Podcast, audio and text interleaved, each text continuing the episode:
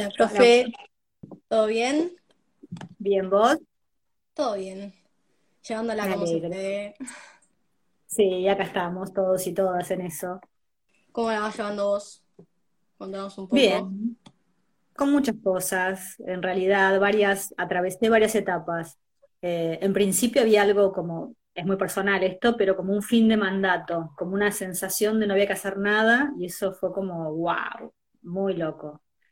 Y fue un momento así de, de mucha, de mucho eje y de mucho centrarme. Después empezó el sistema virtual de la plataforma, así que eso fue una locura, quedaba exhausta Sí, sí. desde la mañana hasta la noche, me mandé todas las macanas, hacía qué sé yo, y seguimos en eso, y ahora, bueno, esto, con algunas eh, otras inquietudes, pero bueno, más allá del contexto, digamos, de muchas personas, eso que preocupa mucho eh, extrañando muchas cosas, extrañando estar en la escuela con ustedes y compartiendo las Como aulas, pero, pero también reencontrándonos así desde estos lugares nuevos que, que está muy bueno, por suerte está re lindo. Esto, por ejemplo, es mi primer, no, no tenía Instagram y es mi primer vivo de Instagram. Pensé que nunca iba a poder entrar y iba a Ah, quedar bueno, afuera. yo, yo es la primera vez que hago un vivo con alguien, así que estamos, estamos empezando Ay, qué lindo los, oh, qué lindo, no estaba leyendo nada acá abajo. Ahora te extraño, qué Hay un montón de bonito. comentarios. Eh, bueno, Yo también extraño, estamos, extraño el- estamos iniciando acá nuestra charla con la profesora Fernanda Orellana, que la mayoría ya la conocemos, que es profesora en la Universidad de Filosofía. Eh, y profesora del colegio también, de segundo y de sexto, lo cual hace que la mayoría los- la, la conozcamos de memoria ya. Eh, y creo que esto la hace una de las, de las figuras más que, que más nos, nos marcan a todos nosotros en nuestro trayecto por el estando en dos etapas tan distintas y tan fuertes, eh, enseñándonos cosas que a, no- a todos nos, nos quedan bastante grabadas, me parece, ¿no? Qué bueno. En, en ambos años, sobre todo en segundo, cuando somos unos niños. Sí, hay muchas historias de ese. Muchas historias de segundo, sí. Pasa Y un montón, creo que ahí en los comentarios. eh, igual estás recibiendo un montón de amor en los comentarios, así que todo sale bien al final. Qué bueno. Bueno, No, bueno, pero eh, después me enteré en sexto y me permiten modificar algunas cosas que, que no me daba cuenta por ahí, de asustarlos, asustarlas, o por ahí decirles cosas que se ponían mal, y me permiten sexto repararlo y pedirles perdón y que me perdonen en muchos claro, y casos. también nosotros, también nosotros más grandes, más comprensivos, Sí, en la mayoría de los casos más- mucho más pensantes. Eh, sí. si querés, puedes contar, eh, bueno, vamos a arrancar con la primera parte de la charla, que eh, es el pacto social que estamos atravesando todos en este contexto de, de pandemia, de cuarentena. Eh, la primera pregunta es bas- bastante general, me, me gustaría preguntarte cómo ves la reacción social general con respecto a esto que está, que está sucediendo. Y como que general es como muy amplio, viste que hay distintos niveles, ¿no? A nivel global, a nivel regional, a nivel nacional, a nivel de Mar del Plata específicamente. Veo muchas diferencias y la pregunta es más a nivel local, eh, me parece que se está, se está respetando la cuarentena, que es importante, si bien aparecen un montón de otras eh, voces por ahí, me parece que en términos generales, eh, como sociedad estamos funcionando muy bien. Si te referís a esta, ¿no? Estamos hablando de...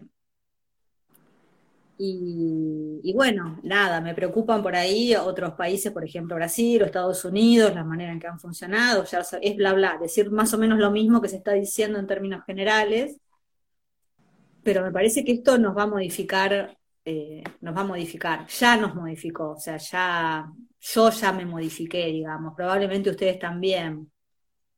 Bueno, ojalá que sea para, que quede esta modificación, que quede este, es como un trauma, nunca nos había pasado, y a mí nunca me había pasado una cosa así, es loquísimo, es como, como vivir una especie de película, nos pasó a todos y a todas más o menos lo mismo, encontrarnos con que las calles vacías, Hay una película que, que estaba dando en sexto ahora en estas plataformas virtuales, que es La Llegada, que asociaban un poco también a, este llegan extraterrestres, y toda una cosa medio símil, y, es como un shock, pero bueno, la película es, no le voy a anticipar un final, digamos, pero es esperanzadora, está buena. Con respecto a esto que, estamos diciendo ahora, ¿te parece que dentro de todo este contexto, cuando todo esto suceda e intentemos em, acercarnos a, eh, adaptarnos a la nueva normalidad de la que se habla tanto, ¿pensás que nos aproximamos a un contrato social nuevo? O sea, un, tal vez un, nuevo marco de reglas con el que nos podamos manejar en nuestra vida cotidiana, o sea, relacionado con lo anterior. Eh, yo soy muy optimista, para mí sí, y que va a ser mejor, y creo que esto muestra que, ya lo han dicho muchas veces, ¿no? que esta normalidad no era tan normal, y como que merecemos hacer un nuevo, ustedes los están llamando pacto, está bueno, contrato, pacto, tenemos que cambiar esta sociedad en la que mucha gente la pasa muy mal y que este sistema, por ejemplo, en el sistema de salud se ven las inequidades de, eh, no sé, sistemas de salud eficiencia, la salud tiene que estar asegurada para todos, o sea, hay un montón de cosas que tienen que cambiar y por ahí me adelanto, vieron que en general yo soy de, no decir mis opiniones personales hasta el último día, ¿no? Mantener ese secreto para que ustedes piensen lo que quieran pensar y no influirlos y todo eso que, que hasta ahora casi que logro con cierto éxito, por lo menos a veces eh, se dan cuenta, pero en general prefiero que piensen lo que quieran pensar y no que, sigan mi pensamiento, entonces me manejo detrás de los filósofos para hacerles decir una cosa la contraria la contraria, pero en esto me parece, y ahí estoy diciendo algo y adelantando algo, que el capitalismo es muy cruel y que hay que encontrar otros mecanismos. Hay mucho, mucha exclusión genera, entonces como que hay que encontrar otras formas y otros mecanismos. Y me da la sensación de que quizá esto podría llegar a ser una modificación, pero también no, probablemente no sea mágica, ¿no? Leí un par de cosas al respecto y entonces hay algunos muy esperanzados y hay otros que dicen, y va a ser todo peor, y yo creo que va a ser mejor. Además, yo ya siempre les digo, ustedes son mucho mejor de lo que fui yo, por lo tanto, creo que las modificaciones y los cambios son los que hacen que, que, que no se vuelva para atrás en lo malo, sino que al contrario, que, haya una ampliación de la mirada en un montón de sentidos. La sensibilidad que ustedes tienen no es la que teníamos en nuestra época, por ejemplo. Sí, bueno, hay, un montón de eso, que vamos cambiando con el tiempo, creo que eso ya, lo sabemos todo. Em, se ha en los últimos días también eh, popularizado un argumento que dice que, la cuarentena o, esta situación de encierro, de aislamiento, eh, para todos nosotros, atenta de alguna manera contra nuestras libertades individuales. Que, o sea, ¿qué, se opina, ¿qué opinas vos del concepto ese de libertades individuales y si sentís realmente que está siendo atacado por este aislamiento? Yo me acuerdo, y siempre lo repetí, un debate que hubo en segundo, libertad de determinismo, y entonces uno de libertad dio un argumento horrible, y ganó el debate, de hecho, diciendo, vos que, uno de determinismo, perdón, y dijo, ¿vos querés volar? Sí, ¿podés volar? No, ¿ves que no sos libre? Y fue como, claro, wow. Y, entonces ganó determinismo con ese argumento triste que no lo pudieron refutar.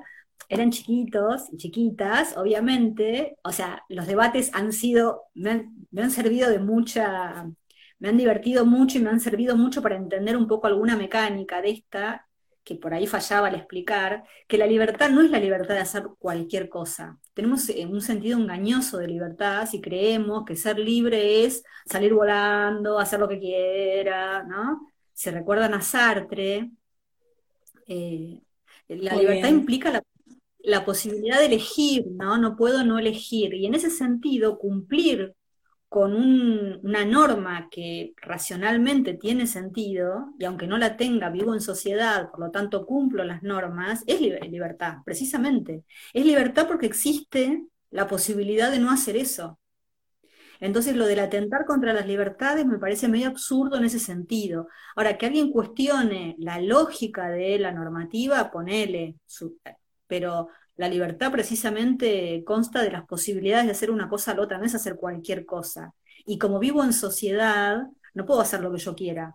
Tengo que hacer también lo que considere que no daña a los demás, ¿no? Y que tiene que ver con, por ejemplo, o escuchaba últimamente algo de las vacunas, ¿no? Yo no quiero vacunarme y no me vacuno y soy libre de, bueno, pero soy vivo en sociedad y en este pacto social del que hablabas, precisamente no puedo hablar de un pacto social que solo pueda yo hacer lo que yo quiero, porque entonces vamos al estado de naturaleza, si, si existiese tal estado, y no habría una sociedad. El pacto social implica un poco eso, ¿no? Bueno, eh, hay una norma y esa norma tiene que ver con la protección de los derechos de muchos y de muchas y la, la cato. Mi libertad individual en ese sentido es elijo seguir la norma. Yo no salía a ningún lado, yo lo único que hice fue ir a hacer las compras y volver y no se me ocurre en ningún momento transgredir esa norma. Sí, por ejemplo. yo, tampoco, yo salgo hace 10 días más, más. Y no considero que esté atentando eso contra mi libertad. Ahora, si vos me decís que hay una prohibición de salir porque sí, bueno, ahí ya sí, ¿no? Pero acá, en, acá hay un contexto, digamos, me parece. Eh, se entiende la razón por la que estamos encerrados y, no se la relaciona con la libertad desde ese lado porque no es encerrarnos por encerrarnos. Exactamente. Em, este argumento se popularizó bastante en las redes sociales, más que nada, claramente, eh, sobre todo en Twitter. No sé si tenés Twitter. Mm, tengo, pero no lo uso. Fue muy popular y en, este contexto de que nuestra forma de comunicarnos con el mundo hoy en día son las redes sociales, porque estamos conviviendo con dos o tres personas o más, pero no con el mundo entero, no nos vemos. Eh, ¿qué, ¿qué, es lo que, o sea, ¿qué, pensás de las redes sociales cumpliendo ese rol? Eh, como, Lo de las redes sociales, de hecho, sí, eh, digamos, en sexto, cuando veamos, y algunos de sexto que ya habrán visto, los medios de comunicación y la posmodernidad, como que se rompe un discurso unitario que te bajan la verdad desde arriba. Pero como todo lo bueno, nada es bueno solamente, también hay una parte negativa, y la parte negativa es que digamos, se le da entidad a cualquier persona que dice cualquier cosa y en general las personas decimos cualquier cosa. Yo misma estoy diciendo cualquier cosa en un punto cuando se me preguntan y hablo desde mí, pero de ahí a que eso sea la verdad, ¿no? Hay todo una cuestión bastante compleja. Entonces, por un lado está buenísimo porque no hay un discurso que me puedan bajar, ya les digo, como la verdad absoluta desde algún lugar, pero por otro lado, el peligro es creer que la verdad está, como que me parece que lo interesante de, las redes podría ser mucho más productivo si esto que, de alguna manera busco cuando los intento movilizarlos y movilizarlas a que piensen, a que cuestionen, a que critiquen, es como, bueno, a ver, alguien está diciendo algo, ¿qué sustento tiene esto? A ver, ¿qué me está diciendo? ¿Cómo lo veo? ¿Cómo lo analizo? ¿Con qué lo contrasto? ¿Lo chequeo con otra cosa? ¿De dónde? Lo que sí noto que ahí sí me parece, no sé si peligroso, pero más, es como que se repiten cosas que, ¿de dónde sacan esto? Y no, porque apareció en, una red social, ¿no? Y es como que ponen datos, fechas, cosas, y es una fake news. Y ahí es donde me parece peligroso. Pero lo peligroso es no pensar. Y siempre fue peligroso no pensar. Aunque parece al revés, ¿no? Gente peligrosa es la que piensa porque trastoca. Abajo está diciendo que serías una joyita con Twitter que me encantaría que tengas Twitter. No, es que no me enganché con la onda de Twitter mucho. Fue como que me quedé ahí. No, no. Bueno, sí, es particular, es una red social particular. Eh, hay mucho de eso de que vos decís de que cualquiera puede, puede expresar lo que quiera ahí, pues es muy pública. Y eso está genial. Eso también es peligroso que no pensemos. Entonces, no la red se, se, podría decir que en un punto las redes promueven, no sé si promueven, pero incentivan tal vez el, no pensar desde ese lado. No, al contrario. Yo creo que no, pensábamos, en mi época tampoco, no es que ahora con las redes no se piensa, no pensábamos en general. digamos que no está bueno la gente que piensa porque es problemática, cuestiona, es preferible que ¿no? En ese punto. Por otro lado, lo, que tienen las redes es que rompen con un discurso que está bueno que se rompa, porque era un discurso hegemónico donde nos bajaban la verdad desde arriba y solamente escuchábamos muy pocas voces. En esta multiplicación de las voces aparecen un montón de miradas que está buenísimo que estén, Solo que, por ponerte un ejemplo, suponete cuántas cuentas, por ahí hay falsas cuentas, ¿no? De gente que paga un sistema para que tenga cuentas falsas, para que, bueno, eso ya es un enrosque del sistema que precisamente lo que se intenta romper, que es esta cosa, no se rompe porque hay un montón de gente, y eso es el capitalismo también en un, punto, que paga a otra gente para que no se digan determinada cosa. Ahí ya se rompe esto que te decía de las redes, por ejemplo. Por otro lado, no sé, en la época en la que yo vivía eh, siendo adolescente, que fue el tema de Malvinas, teníamos una sola versión, que era la versión oficial. Y no había, yo no tenía manera de enterarme de otra cosa. Tenía un solo discurso. Con lo cual, eso era mucho peor. ¿No? Entonces ahora tenés un montón de cosas que aparecen dentro de las redes y eso realmente está buenísimo. El problema es si, si no pensamos. Y antes el problema era también no poder pensar. Ahora capaz que es más fácil poder pensar, porque ahora decís, no, bueno, vi una cosa y después viste la contraria, y eso te genera una contradicción, porque decís, bueno, vi una cosa, vi la otra, ¿cuál? Ahora, el problema es cuando no pensás, tomás lo primero que te dicen o lo acomodás a lo que vos crees. Me parece que el peligro está en eso. Pero, pero vuelvo a lo mismo, aparecieron un montón de voces que antes no eran escuchadas y que tenían que ser escuchadas. Y eso es una genialidad. Sí, sí, coincido. Eh, medio para, ir medio cerrando esta parte del pacto social de que decíamos al principio, eh, nuestros comportamientos cotidianos como seres humanos a entender más o menos qué está pasando eh, hoy en día. sí, porque tengo poca batería, pero decía nuestros comportamientos cotidianos cómo, los ves trasladados a lo que está pasando hoy en día y en qué manera ayudan a comprender las, distintas posiciones que tiene cada uno con la situación actual, eh, ya sea, no sé, esto de pregonar por las libertades individuales o, romper la cuarentena sin importarte el resto, ese tipo de, cosas. No sé si se entiende mucho porque justo se me cortó cuando le estaba explicando, pero más o menos. Eh, me parece que hay como muchas formas de ser y muchos modos de ser y de, y de tomarse las cosas, ¿no? Como que por ahí juzgar desde afuera tampoco está bueno, habrá que ver por qué alguien rompe la cuarentena, qué está pasando, o sea, qué tiene en cuenta, qué no, desde qué lugar.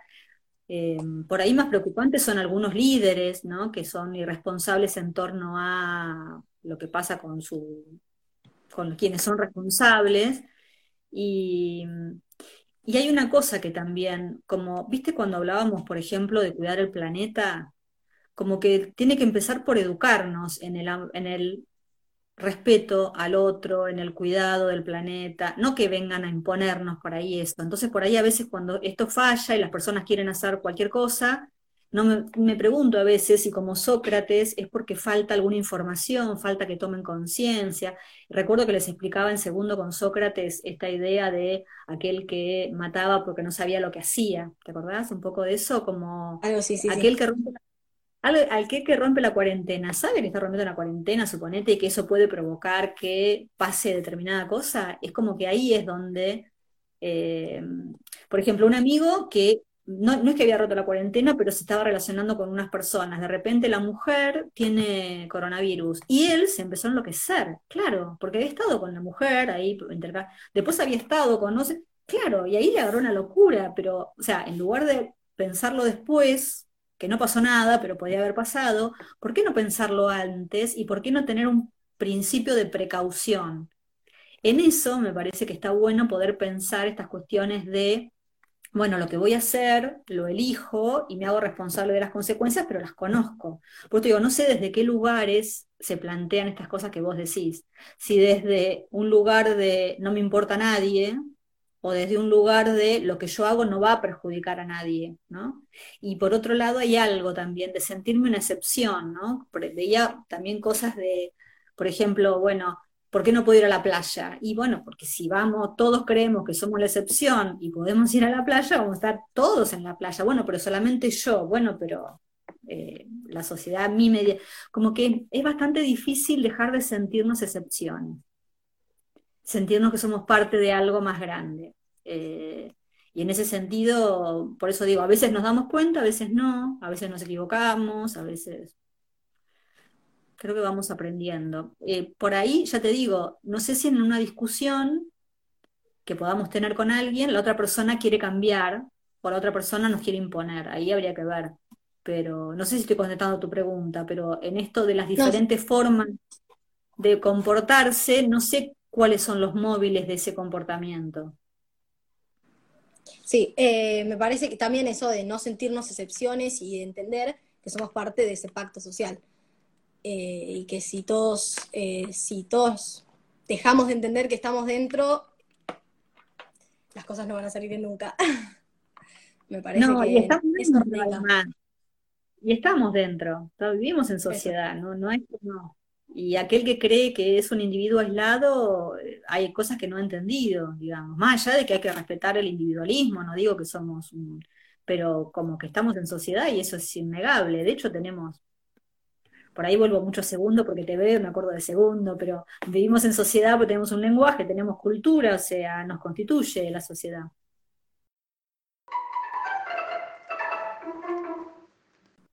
Eh, bueno, si te parece, podemos ya pasar a la segunda parte de todo esto, de hablar de los nuevos amores, que es el segundo tópico del, vivo.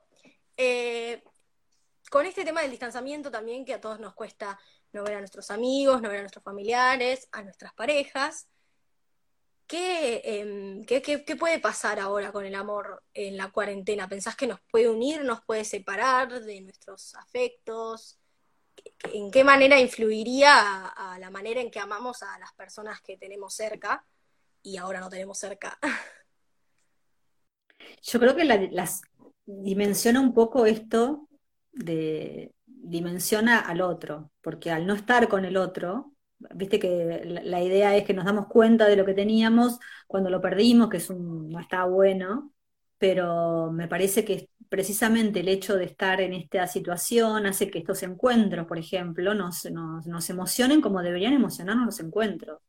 Suele pasarme los últimos días de clase en sexto que estoy despidiéndome de los cursos y me llena una emoción y siento un amor y una emoción y una es una mezcla de tristeza, amor, todo, y es re loco, pero es como ya en el momento en el que se están yendo, ¿no? Y ahora me ha pasado de emocionarme y sentir esta emoción ahora, en este momento, viéndote, estando en contacto, como que, como no naturalizar el, amor que funciona, los vínculos que están ahí llenos de amor para dar y para recibir. Y, y, me parece que esto es una también una gran oportunidad para revalorizar los vínculos como que en general noto que nos hemos acercado mucho a mucha gente que por ahí antes no estábamos ni, ni siquiera con tiempo, no lo pensábamos, y que ese acercamiento ha sido eh, mucho mayor desde el te extraño, extraño el abrazo, extraño el contacto, extraño verte, extraño, ¿no? Y que por otro lado los medios, por suerte, han permitido de alguna manera que podamos, de algún modo, aunque nos falte el cuerpo, eh, seguirnos conectando con, las personas y extrañando los vínculos. O sea que me parece que al contrario, que esto nos va... No sé, no me quiero imaginar el momento en el que salgamos y nos veamos por primera vez, por ejemplo. Espero que nos podamos abrazar, es probable, pero... Sí, a mí, me gusta pensar en ese momento particularmente. No, quiero, no quiero ser muy, muy cursi, pero medio que me da esperanzas, digamos. Em, va a pasar, esto va a terminar, esto va a pasar. El tema es de lo que aprendimos acá, cuánto vamos a, tomar y a, hacerlo parte nuestra. Y me parece que sí, que es un shock, que es algo fuerte y todo lo que es fuerte y nos moviliza, me parece que, que queda. Eh, yendo más a, sacar el tema de los afectos, o sea, eh, despojando de los afectos en general y yendo al amor romántico, que me parece que es el tema más profundo o más difícil de encarar. Eh, en varios países hubo una oleada de divorcios directamente, o sea, un incremento de los divorcios de la gente. Eh, ¿cómo, cómo, qué, qué, papel juega la convivencia en las parejas, el amor romántico, para vos? Y la convivencia todo el tiempo ahora. Lo que pasa es que el amor romántico me da la sensación de que ha estado muy estereotipado, ¿no? Y que hemos tenido en esto que hablábamos al principio, este pensamiento en donde las cosas tienen que ser de esta manera, y tenemos que cumplir con esto, y tenemos que, entonces el amor romántico implicaba que había que casarse, había que formar una familia, tenía que hacer tal cosa, el o sea, como todo mal, a mi criterio, porque todo, toda estructura lo que hace de alguna manera es rigidizarte a vos como persona, ¿no? Entonces es como que, no sé si tengo una opinión formada, depende de la persona, de la pareja y del amor que se tengan y de lo que necesiten. Por ahí amas a alguien románticamente y no necesitas convivir, o no querés convivir, o sí querés convivir, o por un tiempo sí y en otro momento no. Es como, como que me parece que está en la variedad, que está bueno que se rompan determinados circuitos, y vuelvo a decirte por qué son mejores que, yo y que mi época, que ustedes por ahí no lo tienen, y está buenísimo que no lo tengan. Hay una libertad desde ese lugar que es, eh, y también creo que también tuvieron mucho que ver los medios de comunicación que vinieron a romper esta idea de que había un solo modo de sentir, un solo modo de ser, un solo modo de estar, y que por lo menos a mi generación le costó un montón ¿no? Decir, bueno, pará, qué sé yo, no sé cuál es la mejor manera. Es algo maravilloso, pero es como, se juegan muchísimas cosas ahí. Por lo tanto, ya te digo, a veces la convivencia arruina y a veces la, falta de convivencia arruina y a veces no sabemos. Y está buenísimo no saber por otro lado. Eh, con todo esto de, que decías de, de, romper los estereotipos del amor romántico y de ir transformándolo, eh, ¿tenés una idea de, o sea, una idea formada de qué pensás que es el compromiso hoy en día en las relaciones y tal vez cómo cambió de lo que era antes a lo que pensamos ahora cuando hablamos de comprometerse con alguien románticamente hablando? Sí, eso está buenísimo, eso está re bueno, porque me da la sensación que en estas transformaciones, como el compromiso antes era tan rígido, entre comillas, porque no era un compromiso, era como que vos tenías la obligación de, romper con eso como que implicó no tener ningún compromiso. Y el amor sí es un compromiso, pero desde el punto de vista personal, que tiene que ver con comprometerse con la persona y comprometerse con una, con uno mismo también. Y ese compromiso implica que el amor, como vimos en segundo también, no es solo eh, recibo, sino que es construyo y el amor se construye y tiene un montón de momentos. Entonces hay momentos, y hablo del amor romántico y hablo de cualquier tipo de amor, ¿no? Hay momentos en que está todo bárbaro, hay momentos que está todo mal, hay momentos que te enojas, hay momentos que no sentís tanto, hay momentos que sentís más, y por ahí no creer que eso se va, o sea, como que un mal enseñaron ustedes, digo ustedes en el sentido de los estudiantes, en el sentido de que eh, sostenían sus vínculos amorosos desde lugares sumamente ricos y sumamente amorosos, aceptando al otro tal cual era, aceptando los buenos momentos, o sea, como siendo libres, siendo libres de expresar lo que sentían, me parece que el compromiso tiene que más que ver con eso, con, bueno, el momento en donde hay una, no sé qué entró ahí, hay una elección hay un sentimiento, hay una elección de estar con el otro y hay una, elección como de aceptar al otro tal cual es, de respetarlo, de aceptarlo y de que me permita ser yo mismo también. Una, por ahí esto, ¿no? Del compromiso, el compromiso conmigo primero y luego con el otro, ¿no? Me comprometo a amar, que no es fácil, es re difícil. El enamoramiento es fácil, amar es difícil. Entonces me comprometo conmigo a amar y desde ese lugar me comprometo con el otro, a aceptarlo, a respetarlo, a, bueno, y, en ese sentido es mucho más rico que cualquier otra experiencia. Ah, el compromiso me parece que da un montón de riqueza a una relación, que si no tenés compromiso, estás con una persona, después chao, después te vas con otra, después chao, después te vas con... y te perdés eh, todos los matices que tienen las personas, las relaciones, los seres. Eh, decías antes de las clases de segundo, de amor productivo, em, y, o sea, de los cuatro puntos, de que me acuerdo que la conclusión que la mayoría sacábamos en esas clases es que todos deberíamos amar de esa manera, eh, productivamente. en cualquier forma de amor estamos hablando, eh, ¿tenés una mirada relativamente optimista eso? ¿Pensás que algún momento vamos a llegar a amar todos de esa manera o no tanto? Eh, sí, la tengo. Yo básicamente es, eh, pero la tengo porque lo veo.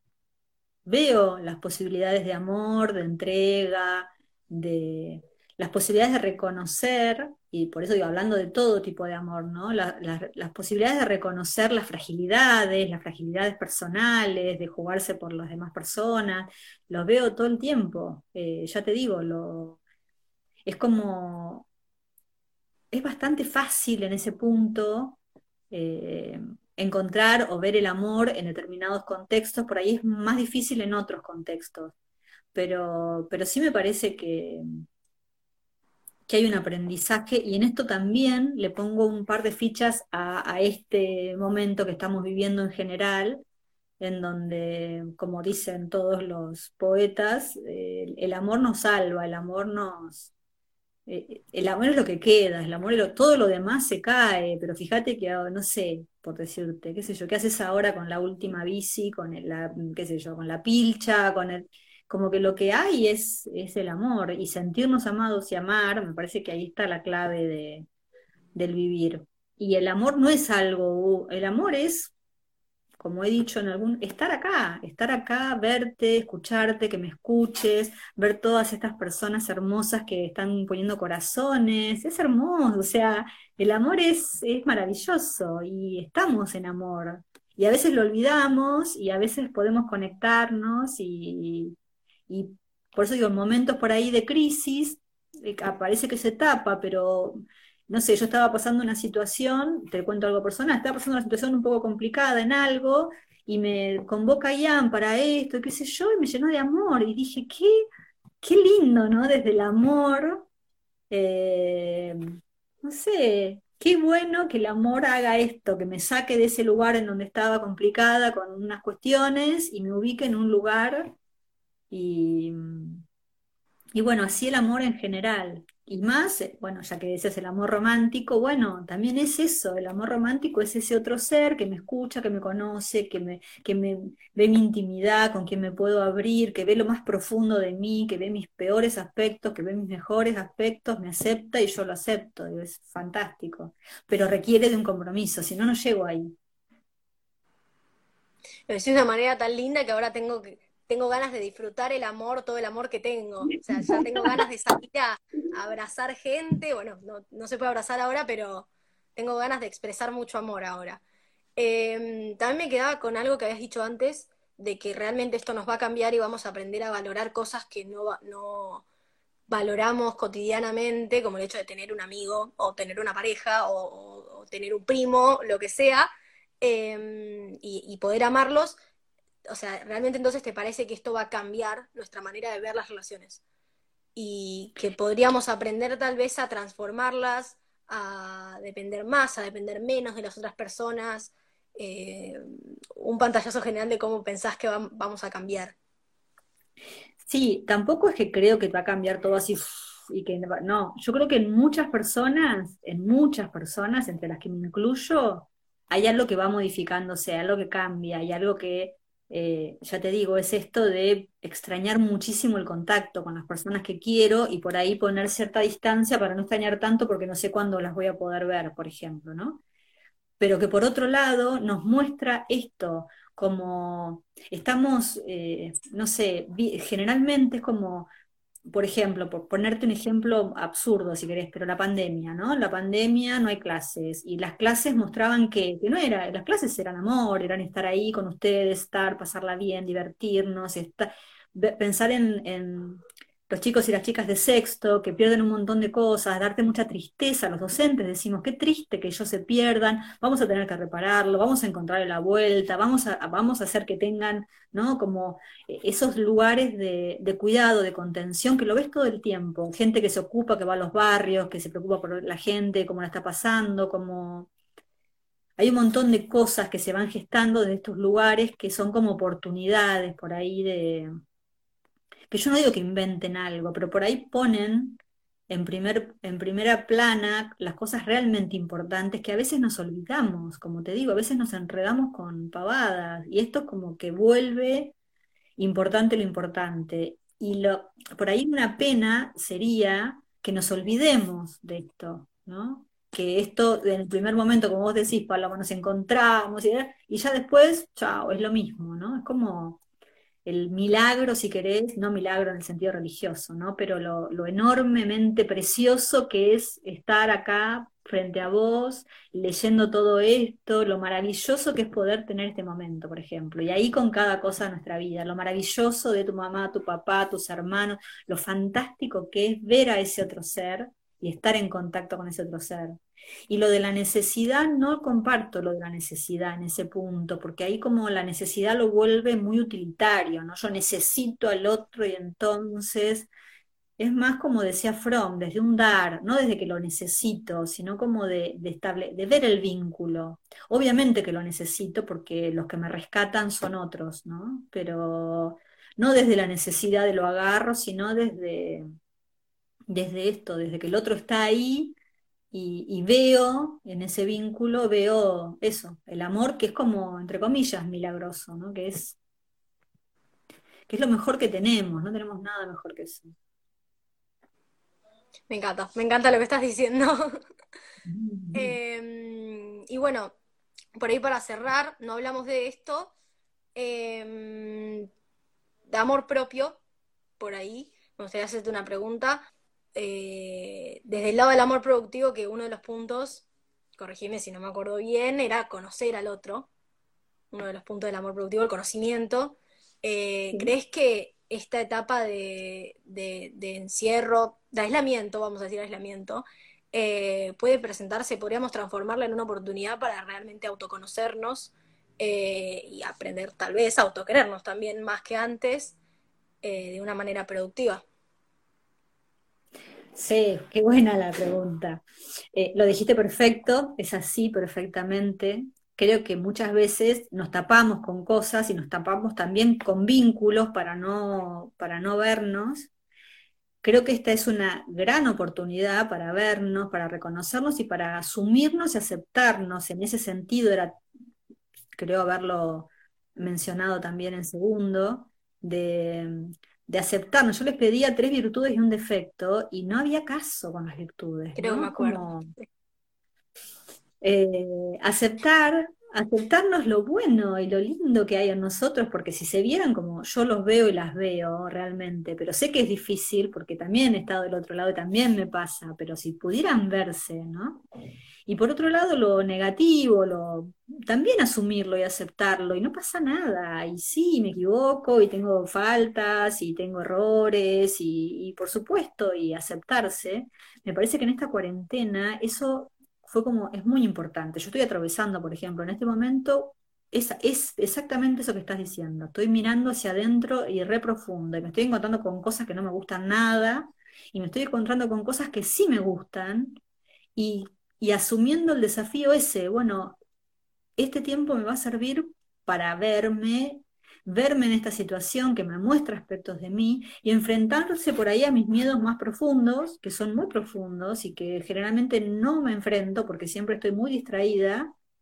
Y bueno, este por ahí es un momento para, para hacer eso y acompañada por ahí, no sola, ¿no? Acompañada con gente que me ayuda a pensar, no sola hablo con alguien y me ayuda a pensarme, a pensar determinadas cosas. Entonces, por eso te dirían, si querés hacer ese trabajo, que lo puedes hacer sola, también estaría bueno que, que lo hagas con alguien que te ayude a pensar determinadas cosas sobre vos misma y saber también que nunca nos vamos a terminar de conocer completamente, pero que está ni completamente ni, ni cercano a eso, pero que pero está bueno el desafío, ¿no? Como el desafío de, de conocernos desde un lugar amoroso. Ya te digo, ojalá pudieras verte, ojalá pudieran verse como yo los veo. Y no es que no les veo los defectos, los defectos son re tiernos, ¿no? Y esas cosas tan ¿no? Y a veces hay dolores muy profundos también, y dolores muy profundos que se expresan de formas muy locas, o de formas violentas, o de formas agresivas, y está bueno cuando ese dolor aparece.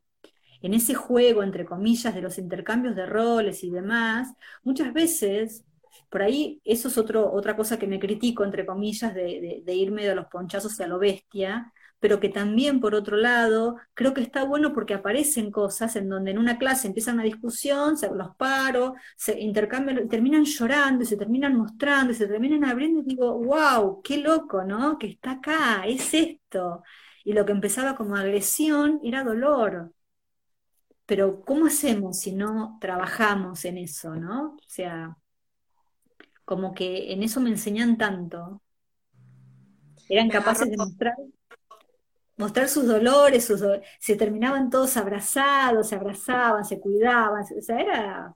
Y no sé por qué lo perdemos, porque nos da vergüenza, porque nos da miedo, por...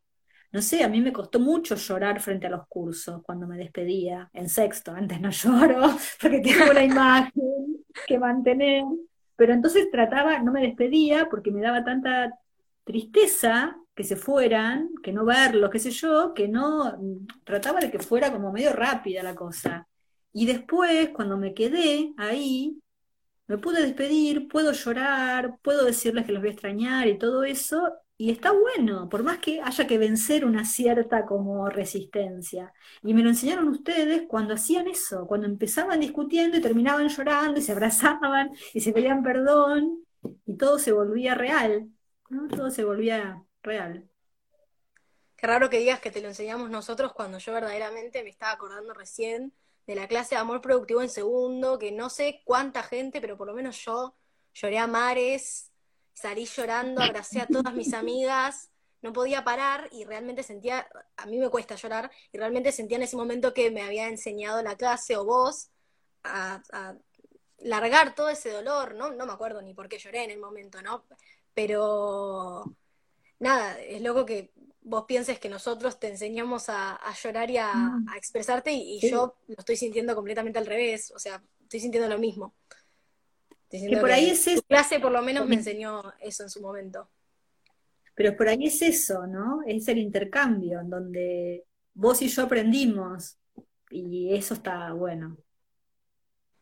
Entonces vos sentís que en esta cuarentena sí te estás auto, te estás empezando, ah, empezando, siguiendo con tu autoconocimiento y con tu autocariño. ¿Sentís realmente que te está pasando eso a vos? Sí, sí, tengo, eh, por ejemplo, uno de mis, hay un, no, no le voy a contar mis defectos, una de mis cuestiones en sexto, cuando lleguen a sexto, eh, pero es como que yo vengo trabajando, pero ahora justamente ahora hay algunas cuestiones muy fundantes y que me han provocado como mucho dolor y mucha defensa. Y no me permiten, hay como una imagen física de estar como blando o estar rígido, ¿no? Como, bueno, cuestiones que me rigidizan y que no está bueno. Como eh, hay como, y esta, toda esta cuarentena a mí en lo personal me tiende como a rigidizar. Entonces lo otro aparece con, con fuerza y está bueno poder trabajarlo. Y ya te digo, lo que me, lo que me ablanda es encontrar esos lugares como de dolor, de querer evitar el dolor, y entonces hago esto para evitar el dolor, y en realidad no lo puedo evitar el dolor, o sea, el dolor es parte de lo que hay que sentir, y eh, después de sentir dolor también se siente placer y se siente amor, y como lo más así fuerte es eso, como esta cosa de evitar lo que me duele. ¿No? En lugar de asumirlo y dejar que me duela, que esto que vos decís, Paloma, saliste, lloraste, ahora, bueno, eso, dejar que me duela y una vez que dejé que me duela, y ahí, y no se sintió lindo, no se sintió bien, bueno, eso es. Sí, en un principio, con mi mentalidad de, tener 13 años, eh, me sentí muy vulnerable, o sea, verme adelante de todos mostrando lo que me pasaba en ese momento, me, me sentía expuesta porque además en segundo año no era que amaba a mis 35 compañeros de curso, con algunos ni siquiera tenía relación y estaba llorando delante de ellos, lo cual me incomodaba un montón, pero ahora lo pienso tres años después y, y digo, sí, realmente está bueno que podamos expresar nuestros sentimientos y no sentirnos mal delante de gente que no conocemos, que nos importa, estamos sintiendo y estamos expresándolo y está buenísimo, y está bueno que también aprendamos a hacerlo de las otras personas, tanto vos de nosotros como nosotros de vos y saber que somos vulnerables. Ese es el punto. podemos o no, y esto, la pandemia nos muestra eso, que está buenísimo, que somos vulnerables. O sea, nos puede agarrar, nos podemos enfermar o alguien que queremos y le puede pasar algo. Una cosa es ser vulnerables, otra cosa es ser vulnerados, ¿no? Algunos o algunas pueden estar vulnerados, pero, o vulneradas, pero vulnerables somos todos, solo que a veces lo mostramos más o menos. Hay que aprender a mostrarse también porque lo somos. Al menos, estoy se me a la cabeza. O por lo menos asumirlo, y si queremos mostrarlo, lo mostramos, sobre todo con la gente que queremos, ¿no? Eso. Bueno, em, me parece la mejor manera, esto fue hermoso, te, doy infinitamente las gracias, estamos todos, leí abajo todo lo que están poniendo porque estamos todos... a ver si capto, a ver cómo funciona. Uy, qué Todo lo de ahí abajo un montón de cosas lindas. Cuánta gente querida que está acá. Me parece que andaban necesitando que digas un par de cosas de las que dijiste. bueno, siempre estoy, ya saben que siempre estoy, que para lo que quieran me escriben y me cuentan. Y se los, digo, se los digo y se los dije siempre, ¿no? Que lo que necesitan siempre me encuentran. Para lo que necesiten estoy. Ahora lo sabemos. bueno, profe, muchísimas, muchísimas, muchísimas gracias. Infinitas gracias. Esto lo vamos a dejar guardado, así que lo puede ver cualquiera que quiera después. Eh, así que. Gracias. Te queremos, te queremos un montón, te quiero un montón. Te quiero un montón, y los quiero y las quiero un montón.